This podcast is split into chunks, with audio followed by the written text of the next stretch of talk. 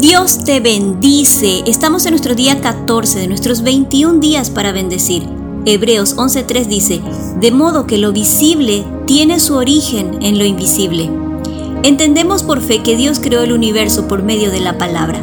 Él dijo que exista la luz y la luz existió. Entonces podemos comprender que toda la dinámica creativa de Dios no parte solamente de una idea, un pensamiento o un sentimiento, sino de la expresión a través de las palabras.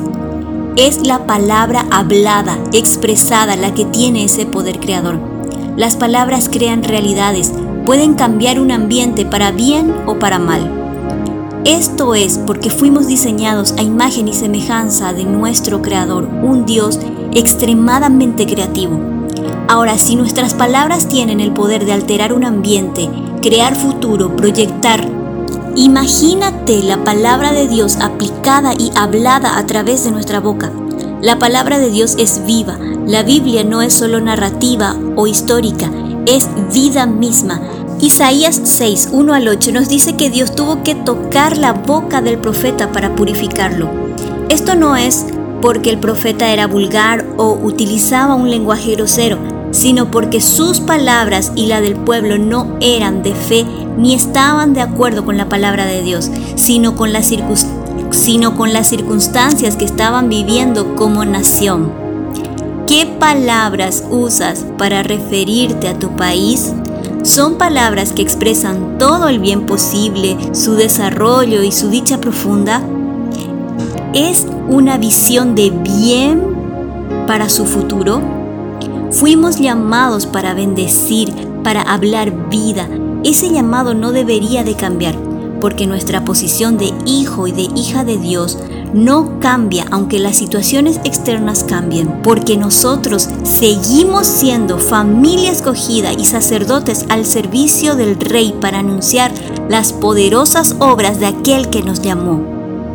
Aunque lo que sucede alrededor suena decepcionante y frustrante, nosotros estamos al servicio de nuestro Rey para anunciar sus obras.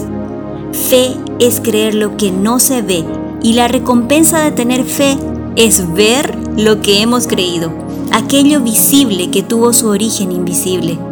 Dios puede hacer muchísimo más de lo que nosotros pedimos o pensamos gracias a su poder que actúa en nosotros. Así que lo que hablamos puede crear restauración o mayor destrucción. Vayamos a una pausa. Respira. Escribe en tu cuaderno de tox aquello que te indigna de lo que ocurre en tu nación. Busca declaraciones bíblicas acerca de la bendición de Dios para la nación que le honra. Hablemos con Dios. Papito amado, te pido perdón por las veces que he maldecido mi nación, hablando mal de ella y de sus gobernantes. Te doy gracias por el país donde me hiciste nacer, porque es un país rico y yo hablo que tu reino se establece en él, que mi país te reconoce como único Dios soberano. Levántate, nación mía, porque ha llegado tu luz. La gloria del Señor ha amanecido sobre ti. El Señor hará de ti orgullo eterno, fuente de alegría para todas las generaciones. La paz será tu gobernante y la justicia salvadora tu guía. Todo este pueblo será honesto, ya no se oirá de violencia, ni de ruina, ni destrucción, porque el Señor hará que brote justicia, salvación y alabanza delante de todas las naciones. En el nombre de Jesús. Amén. Y recuerda Deuteronomio 7 y 9. El Señor tu Dios te lleva a una tierra buena, una tierra donde abunda alimento y no falta nada.